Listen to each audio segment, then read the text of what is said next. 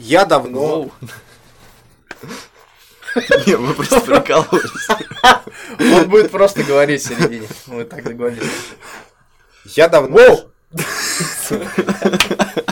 Ну, подколол, подколол.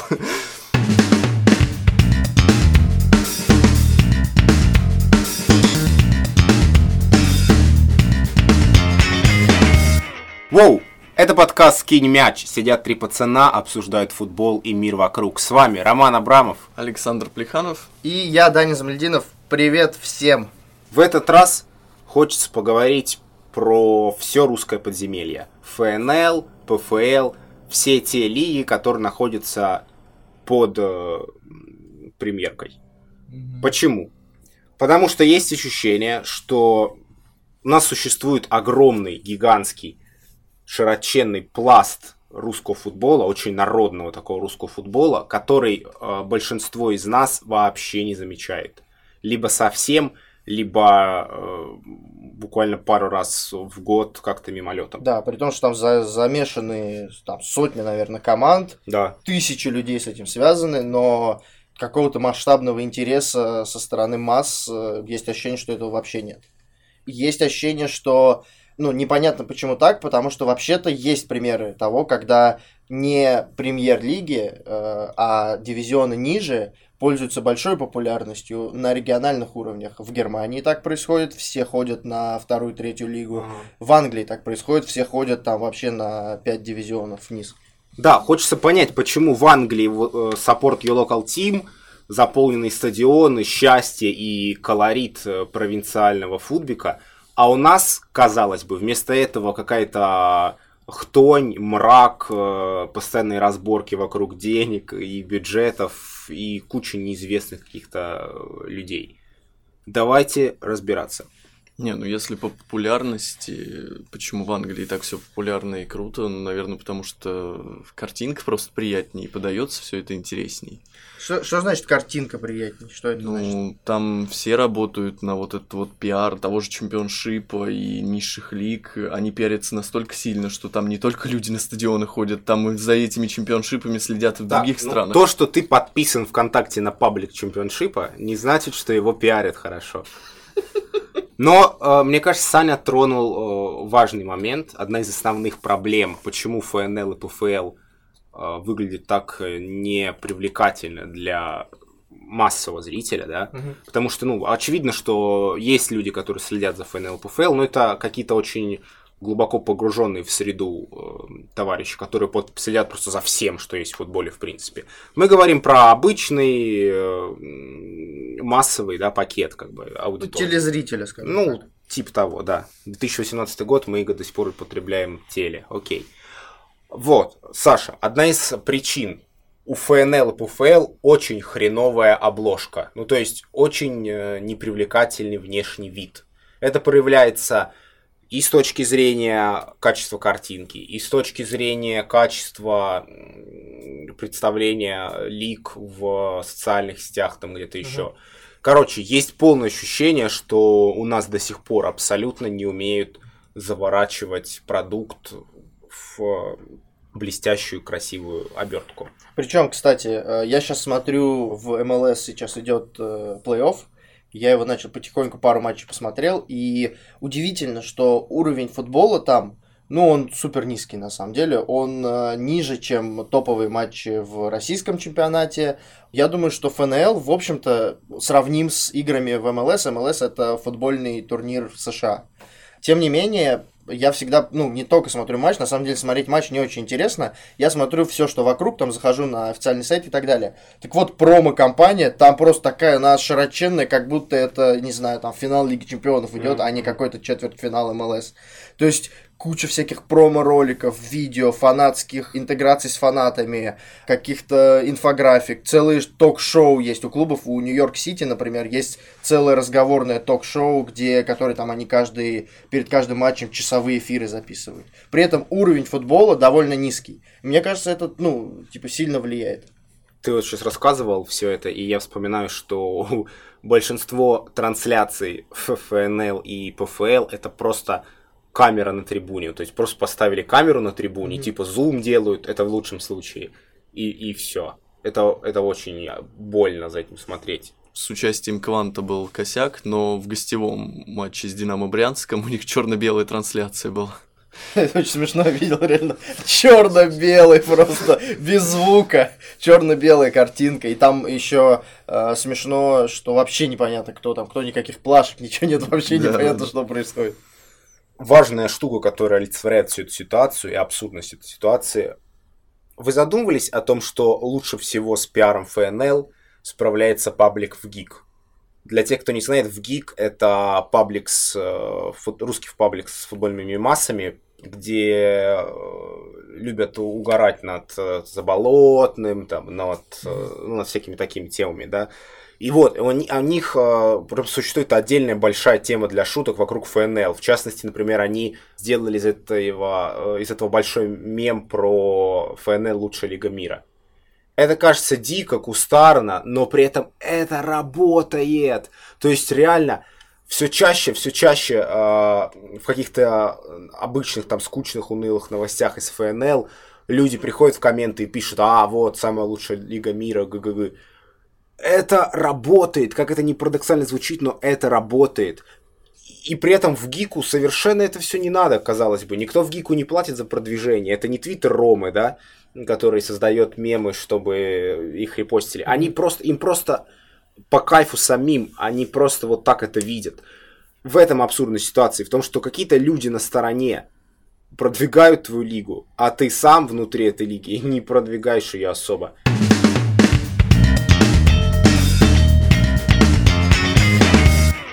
И при этом ну, есть ощущение, что ФНЛ это вообще не футбольная история для, ну, всех людей вокруг, для массовой аудитории. Потому что, э, если так посмотреть, в общем-то, например, да, ФНЛ никто не смотрит по телевизору. Я посмотрел, раньше ФНЛ показывал Матч ТВ, причем не показывал по основному каналу, а как-то там транслировал на да, каком-то да, да. одних, одним из своих региональных там, частей холдинга с очень низкими рейтингами. В итоге, в общем-то, Матч ТВ от этого избавился. Сейчас ФНЛ транслирует Яндекс, то есть интернет-компания показывает в интернете, но тоже не потому, что это популярно, как мне кажется, а потому что просто Яндекс тестирует формат спортивных трансляций, которые они в будущем mm-hmm. хотят очень активно развить, и они как бы пробуют на ФНЛ. То есть штука непопулярная и проигрывает на, на телеке конкуренцию всем вокруг. С другой стороны, на футбол всегда можно смотреть как на мероприятие, на которое ты идешь, и там тоже он, очевидно, всем подряд проигрывает. Очень много есть примеров того, как футбол проигрывает хоккею. Да? В Нижнем Новгороде э, хоккей очень популярный, а с футболом что-то вообще непонятное. В Ярославле такая же история, да, там у Шинника очень, там сколько там, тысяч человек ходит максимум. При этом э, Локомотив Ярослав, э, из Ярославля очень популярная команда. Эта конкуренция всегда проигрывается, и ФНЛ остается просто как, вот как мем, да, как история. Там много прикольных историй, безусловно, но это интерес как бы вокруг темы, но не интерес напрямую к самому футболу. И это, мне кажется, большая проблема. Потому что, нет, это классно, когда тебе интересен не только футбол, но и все, что вокруг него. Но когда самого футбола там в принципе нет, это плохо. Мне кажется, что здесь очень сильно не хватает нормальных человеческих рассказов о том, как устроена ФНЛ, ПФЛ. Плевать там на тактику, на какие-то фамилии, это все никому не нужно. Угу. Даже качество футбола, наверное, не сильно важно. Расскажите вы о том, что лигу населяют живые люди, у них есть свои истории. Там кто-нибудь, не знаю, бывший дзюдоист, кто-нибудь там, а, не знаю, там чуть глаз не потерял в какой-нибудь подножовщине, а потом стал капитаном команды. И все такое. Кто-нибудь там играет на Дальнем Востоке, да, и ходит, ходит рыбу ловить, да, на, там на побережье Тихого океана. Ну, куча же классных наверняка есть сюжетов, ну расскажите вы их. Куча наверняка есть каких-то мематичных приколов. Есть же персонажи совершенно дикие, вот, которые просто дают какую-то э, обычную пресс-конференцию, и ты офигеваешь от того, как человек разговаривает. Mm. Продвигайте это, будьте как паблик в гик. В этом же нет ничего плохого. Вот как раз и беда в том, что э, не просто не хотят, вроде как хотят, но не могут продвигать, потому что нет понимания, как продвигать по-человечески. Mm-hmm. Все как-то номенклатурно, бюрократически, искусственно. Вот все эти официальные канцеляритные формулировки из пресс-релизов. Вот это все, это же мертво. Будьте, блин, живыми людьми, ребята, камон. И мне кажется, это штука, которая должна заинтересовывать всех, и особенно верхние клубы. Потому что если ты покажешь пример остальным, то они поймут, что это здорово. Например, Енисей, первая команда в России, которая стала вот вести Твиттер по-новому, да, и за Енисеем подтянулись все остальные. Сейчас шутит даже ЦСКА в своих соцсетях. ЦСКА, у которого была самая закостенелая пресс-служба все это время. Сейчас Енисей затмил, например, Ростов, который выпускает с э, мимасами и с фразами Валерия Карпина свитшоты. Охрененно. То есть в, в РПЛ показывают, что это работает. Пришел Енисей, показал как надо, все остальные за ним подтянулись. ФНЛ так тоже можно делать. У меня есть ощущение, что весь региональный футбол, я бы так его назвал, и, возможно, э, даже не только ФНЛ, ПФЛ, но, возможно, и низ э, российской премьер-лиги, он просто никому не нужен. То есть непонятно, зачем он существует, непонятна мотивация э, его существования. Экономически выгоден ли он, зарабатывают ли э, клубы, которые там э, ну, очевидно, функционируют? Что нет, что нет, нет, конечно, не зарабатывают. В на России них... на футболе не зарабатывает никто. На них никто не ходит. То есть, ну, какая-то бизнес-модель еще может прослеживаться у клубов топового уровня, типа Спартака, ЦСКА, э, Зенит и Локомотив. Понятно, что и они не зарабатывают, но они могут постараться и начать зарабатывать на самом деле. У них как бы достаточно большая база и все такое. Клубы ниже, на них ходит очень мало людей. Э, соответственно, эти же люди не покупают в большом количестве там, атрибутики и так далее. И про телевизионные трансляции мы тоже поговорили, но они, ну, как бы смешно э, думать, что на трансляциях ФНЛ клуб может заработать. Там так мало людей это смотрят, такому маленькому количеству людей это интересно. И экономически это супер невыгодная история. А, но можно ведь не только экономически, да, смотреть. Можно смотреть как на историю про то, что есть молодые футболисты, они как бы у себя в регионах развиваются, они становятся классными, потом уходят играть в, в российскую премьер-лигу, потом уезжают играть за э, Арсенал. Но так ведь тоже не работает. Много ли у нас клубов в ФНЛ и ПФЛ, у которых офигенные академии, да, или школы, которые там воспитывают? Есть супер классный пример про Краснодар, который, как я понимаю, сейчас играет. Есть Краснодар 2, который хорошо выступает в ФНЛ. Есть даже Краснодар 3, который хорошо играет, ну там. Не хорошо. Не хорошо, но играет в ПФЛ. То есть у них вообще там трехуровневая система, по-моему, чуть ли не у единственной команды. Ну это же опять все идет от Галицкого, да, идет это... от РПЛ, это все. Понятно. Да. Но это, это нет смысла обсуждать. Да, да это исключительный случай. Да, вот именно, что это единственный пример. И все остальные очень сомнительно там это развиваются. То есть эта система тоже не работает. А зачем она вообще нужна?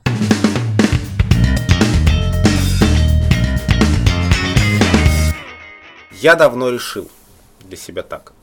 Причина, почему вот этот вот э, глубокий русский футбол выглядит так серо и грустно часто, не везде, не всегда, но много где, мы понимаем это. Так вот, причина в том, что развитие там нафиг никому не нужно. Оно не нужно по очень простой причине, потому что э, жизнь русских клубов не зависит от развития. Потому что русские клубы до сих пор там на 90% это обычные муниципальные образования такие же, как э, любой региональный телеканал, такие угу. же, как, э, не знаю, там, Дом культуры какой-нибудь. То есть это обычная такая штука, которая вроде как должна социально развлекать народ, нести какую-то вот общественную нагрузку. Вот это вся старая советская бодяга. И поэтому она финансируется из государственного бюджета. Да, Жизнь, причем... прости, снова тебе не дам сказать ничего.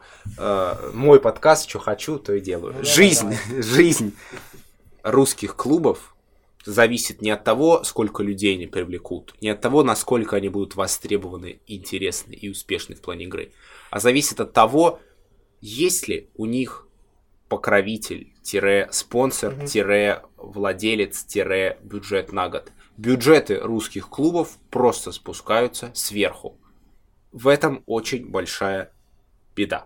Да, причем в этой системе, как получается, в этой системе там финансирования регионального.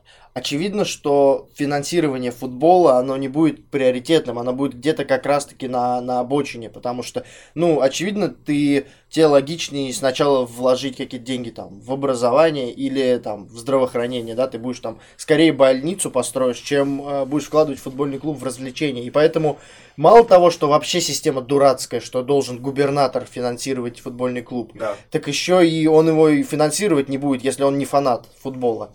Ну, нельзя строить такую огромную систему, в которой сотня клубов участвует, просто на личностях. Не, ну Личности здесь- это круто, это офигительные истории, но они не будут двигать все вместе вперед. Здесь, наверное, главный пример все-таки не Тамбов, а именно Нижний Новгород. Потому что когда там был человек, который, которому нужен был хоккей, он развивал хоккей. Сейчас у них э, Глеб Никитин, там исполняющий обязанности губернатора, по-моему. И он сразу сделал своей политикой то, чтобы... Чего? Мочишь прям фамилию.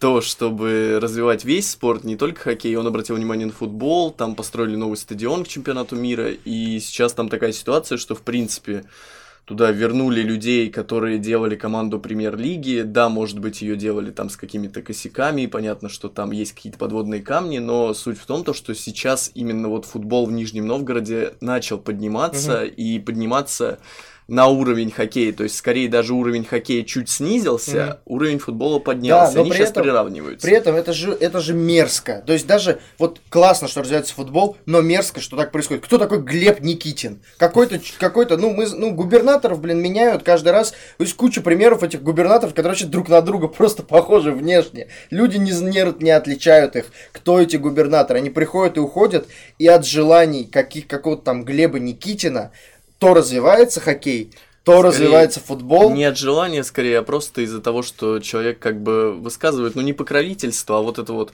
ну, разрешение, типа, Да, можно это, развивать это вот очень это, странно. это какой-то, то. ну, э, региональный, не знаю, авторитаризм, когда один человек что-то решает. Это очень плохо. Ну, это вот все убивает, потому что приходит другой человек, ну, все рушится сразу же, потому что он хочет по-другому, при том, что это просто какой-то губернатор.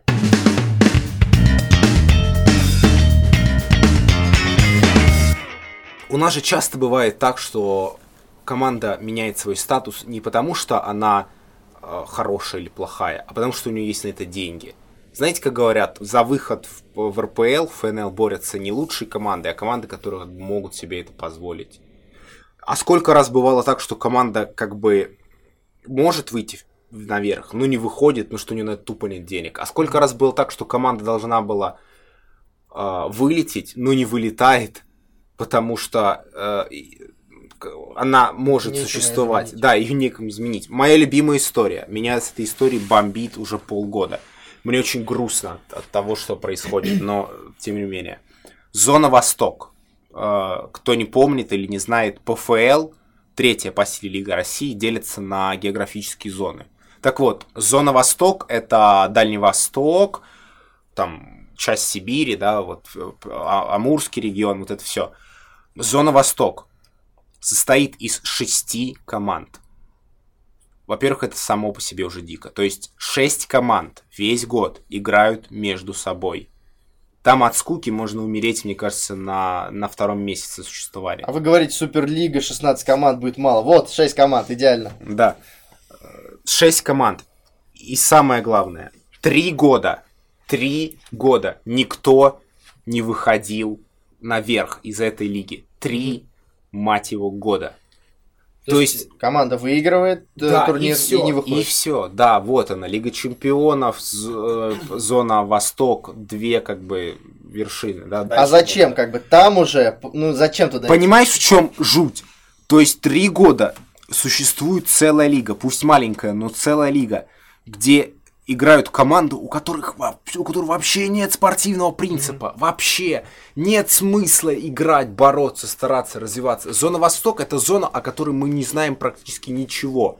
Раз в пару месяцев какой-нибудь скандал там случается то там в Чите следственный комитет проверяет какие-то движухи в клубе, то в, на Сахалине игрок поставил против своей команды там или что-то такое. Ну, то есть, это лига фантом.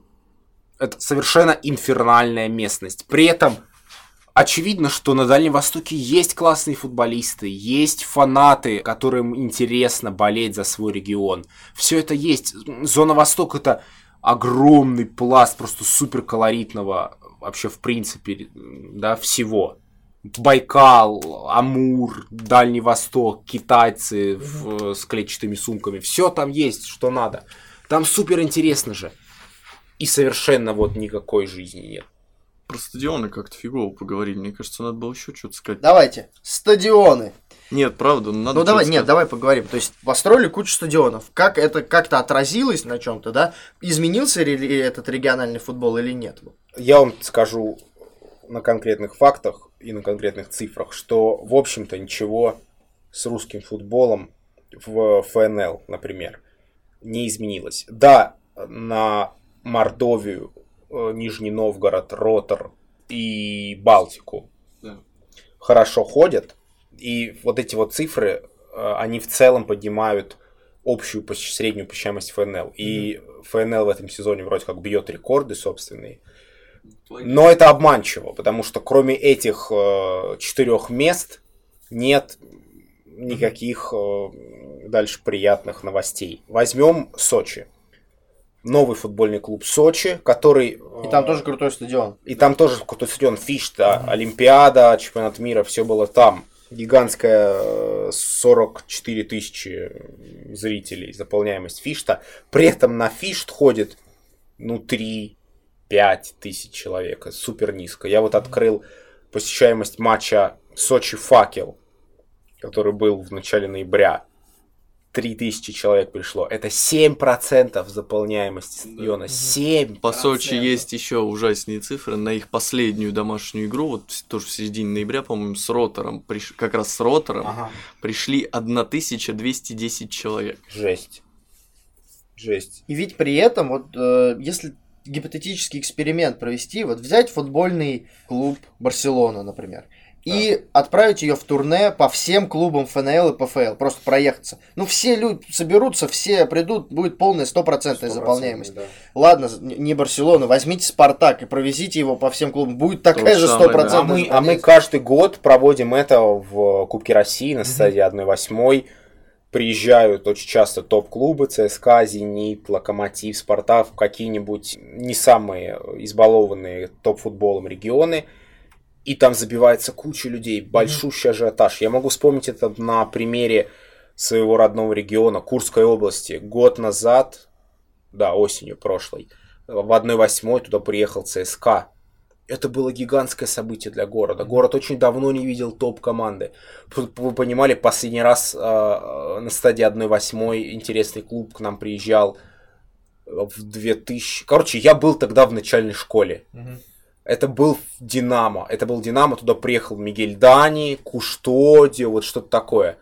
До сих пор об этом люди говорят, до сих пор это вспоминают. Тут приехал ЦСКА, был полный стадион. Люди там стояли друг на друге, билеты продавались с, с огромным трудом.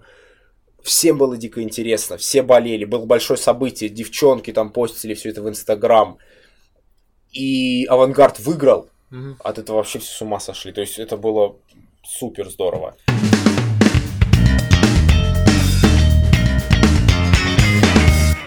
Значит, на этом можно зарабатывать.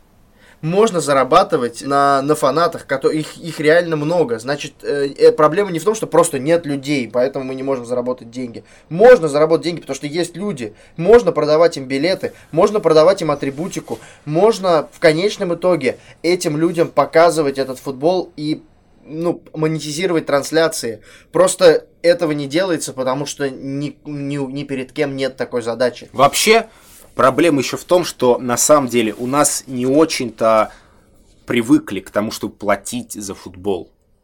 Регулярно платить. И платить, ну, не просто раз в месяц купить за 200 рублей билет, просто для э, фоток в Инстаграме, там, для разнообразия, для традиций каких-то.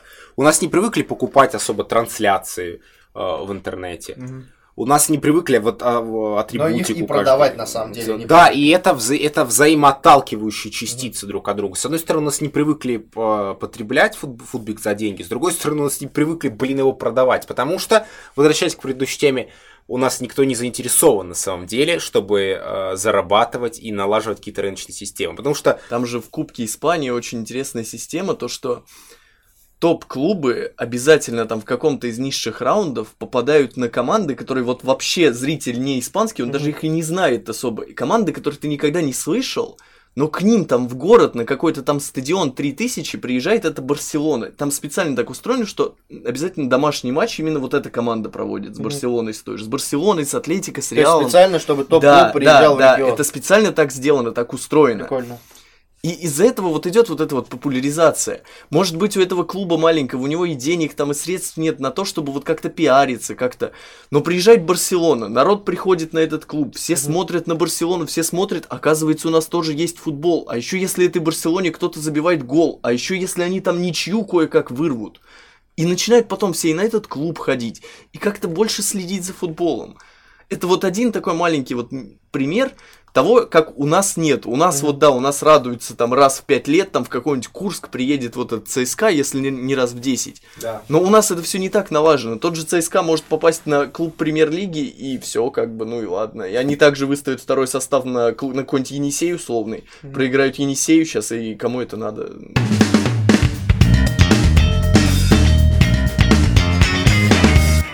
Очевидно, что ФНЛ и ПФЛ это очень проблемные очень сложные для любви и очень труднодоступные для интереса лиги. Но тем не менее, там есть за что зацепиться, там есть что почитать, есть что посмотреть, есть зачем последить. Там все-таки, несмотря ни на что, есть жизнь всегда. Давайте подробнее об этом. Итак, хорошие классные стороны подземного русского футбика на конкретных примерах. Ну, есть пример Чертанова. Так. Это Чертанова, но до сих пор... Так, Чертанова это Москва. Чертанова это Москва, Чертанова это команда, которая в этом сезоне впервые попала в ФНЛ, но при этом Чертанова до сих пор является школой. То есть это не клуб сам по себе, это именно школа. И у них как бы конечная, можно сказать, вот эта команда от школы, она сейчас играет в ФНЛ. Там есть очень перспективный игрок для всего русского футбола Сергей Пеняев, ему сейчас 14 лет. И он играет за основу? Нет, он играет еще не за основу, но его уже хотят там как-то заявить в клуб ПФЛ, у них Чертанова 2 есть. И он ездит каждые полгода на стажировки в Манчестер Юнайтед. И там у них все так налажено, то что, ну, он там играет за Манчестер Юнайтед в каких-то там турнирах. Ну, вот когда ездит на стажировки, он там забивает очень много мячей. Он в, у нас там в этих вот низших лигах юниорских, он там лучший бомбардир уже несколько сезонов. И его сейчас считают самым талантливым игроком вообще, ну, вот, из нового поколения, который в будущем вырастет. И там таких вот, как Пеняев, ну, чуть менее талантливых, но там вот очень много. То есть... Э, круто же, круто. На окраине Москвы есть клуб-академия, который играет как Барселона, без звезд, с молодняком, и у них в составе где-то тусуется 14-летний гений, который регулярно гоняет в Манчестер Юнайтед. Офигенно.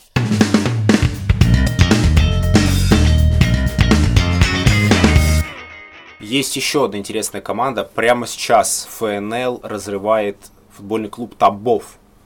Клуб, у которого нет звезд в составе, не особо много денег, э, и клуб, который никогда не играл в высшей лиге, но, вероятно, будет играть в следующем сезоне. Обратимся тоже здесь к, к эксперту, просто человек, который написал три материала уже про Тамбов, и просто король Тамбова, Коля Живоглядов, тоже должен здесь рассказать о том, чем крут Тамбов. Коля, появись. Команды еще недавно, в принципе, не было. Она появилась только, не дай соврать, в 2013 году. И при этом вот так вот, э, без финансовых э, вложений, но при этом позвав скажем так, грамотных, правильных людей. То есть в клубе сейчас, например, давно работает э, Григорий или Георгий Ярцев. Всех поставился. Георгий, наверное, Ярцев, да. То есть бывший тренер Спартака, который сначала был по-моему, кем генеральным директором, сейчас он вице-президент, то есть под э, его присмотром в команде, в принципе, правильно э, тратятся деньги, то есть их не тратят на бешеные контракты, как в каких-то других клубах ФНЛ.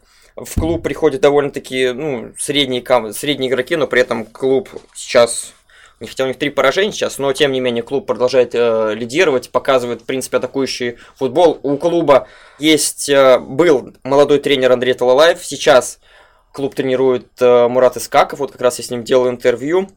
У человека, в принципе, нет лицензии ПРО, но при этом команда сейчас э, забивает больше всех, идет в лидерах, то есть как бы такой небольшой феномен в российском футболе. И при этом, да, как э, ты уже говорил, Ром, то, что у клуба, в принципе, нет денег.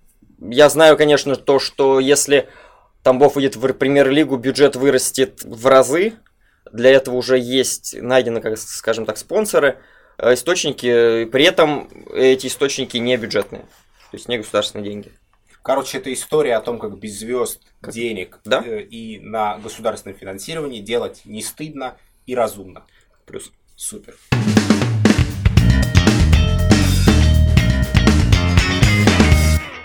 Футбольный клуб «Квант», который играет в первом наукограде России.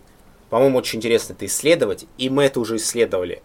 Саша Плеханов, ваш любимый ведущий подкастов, это не я, если что, Саша Плеханов, ездил этой, этим летом, да? Или это осенью? В общем, недавно Саша Плеханов ездил в Обнинск, первый наукоград России, где впервые пробуют строить профессиональный клуб. По-моему, это дико интересная по своей вот обложке фактура, а что там внутри, Саня, расскажи. Ну, там не то, что его впервые пробуют, он его как-то пробовали лет 20 назад там что-то строить, и теперь вот бывшие игроки, команды, которые там играла, ну, на, на достаточно нормальном уровне, вот тоже на профессиональном, ну, тоже средние уровни торпеда Владимир была, и бывшие игроки, братья Морозовы, они создали вот, именно они там сейчас тренируют, и они как бы вокруг себя вот создали вот эту вот профессиональную команду. То есть там играют люди, которые, ну, вот как сборная Сан-Марина, то есть они где-то работают, на заводах, там на этих вот, э, в Наукограде, на этих, в этих вот учреждениях, и потом они просто приходят играть в футбол. Когда-то после смен, когда-то, ну, кто-то там действительно занят, может быть, только футболом, но там у них очень маленькие зарплаты, и из этого получилась очень интересная история, то, что они собрали вот эту команду профессиональную, на нее стали ходить болельщики. Там бесплатные билеты, там очень крутая атмосфера на трибунах, потому что там сделано все именно вот для самих трибун. Там в перерыве раскидывают всякие мячики теннисные, которые, если ты поймаешь, тебе дают сувенирчик маленький. Причем за этими мячиками бегают не только толпы детей, которые вот там приходят только, на, наверное, ради... Ну и взрослые журналисты из Москвы, да, Александр? из Москвы за ними бегают. Да. Судя по тому, что у тебя сейчас в руках нет маленького сувенира, ты ничего не, не поймал. да. Дети опередили. Там очень классная система в том, что, в принципе, любой человек может выйти перед трибуной и зажигать саму эту трибуну. То есть там дети, вот когда я был на матче, там дети вышли прямо перед всей вот этой вот огромной трибуной и начали просто кричать, подняли шарфики и начали кричать, и им их поддерживала вся трибуна в едином порыве, это очень круто было. То есть Обнинск вот интересен именно вот самой вот этой вот истории вокруг футбола. Естественно, что там команда, она ни на что не претендует, она никуда не выйдет выше, и там качество футбола, оно ну, далеко от того, что там... Да это не важно на самом деле. Да. Иногда важнее болеть за идею, чем за достижение. Вот за саму идею. Здесь прикольно, наукоград. То есть, если ты молодой программист и хочешь чуть-чуть приобщиться к футболу, найти что-то свое, то выбирай, выбирай квант, это прикольно. Наукоград, там очень большая концентрация программистов и технарей сейчас. Да и там Болей. просто, ну, там просто сама по себе вот эта атмосфера интересна и для, для женщин с детьми просто вот, ну, ты приходишь О, отдыхать. Ну, ты приходишь туда отдыхать. Там молодые девчонки, школьницы раздают там всякие флажки просто. Как бы на что Саша обращает внимание, когда приходит на матчи?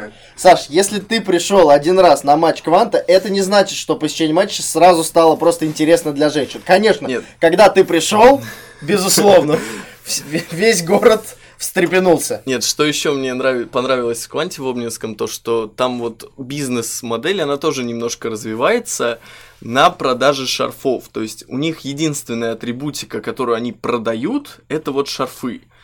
И этих шарфов, то есть ждут болельщики. Сейчас зимой у них бизнес подсковывает. Они специально, даже болельщики просили, чтобы подвезли вот новую партию, потому что предыдущие распродали, и там реально происходит такая ситуация. В самом что... городе продают ли просто шарфы? Вот в самом городе, по-моему, нет, продается Возможно, в этом дело. только на... Ну, ну, блин. Ну, подколол, подколол. Ну вот, на матчах кванта получается такая ситуация, то есть просто сидит девочка, школьница, продает, вот рядом там с ней горсть такая вот этих вот шарфов, и там просто выстраивается толпа людей, которые пришли на матч вот именно ради того, чтобы купить вот этот вот шарф, атрибутику. И то есть, получается, вся трибуна, она вот в этих вот шарфах. Людям раздали флажки, они купили шарфики, там поймали какой-то сувенирчик. Там, получается, вся трибуна, вот она реально болеет за квант, но болеет не просто, что человек пришел и сидит, а он сидит во всей этой вот атрибутике. Он сидит и поддерживает команду. Это очень круто.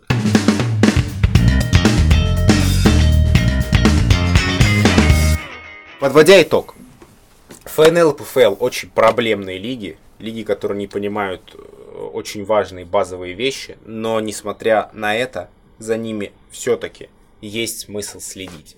Поэтому любите низовый футбол и почаще крутите головой в поисках интересных сюжетов вокруг вас.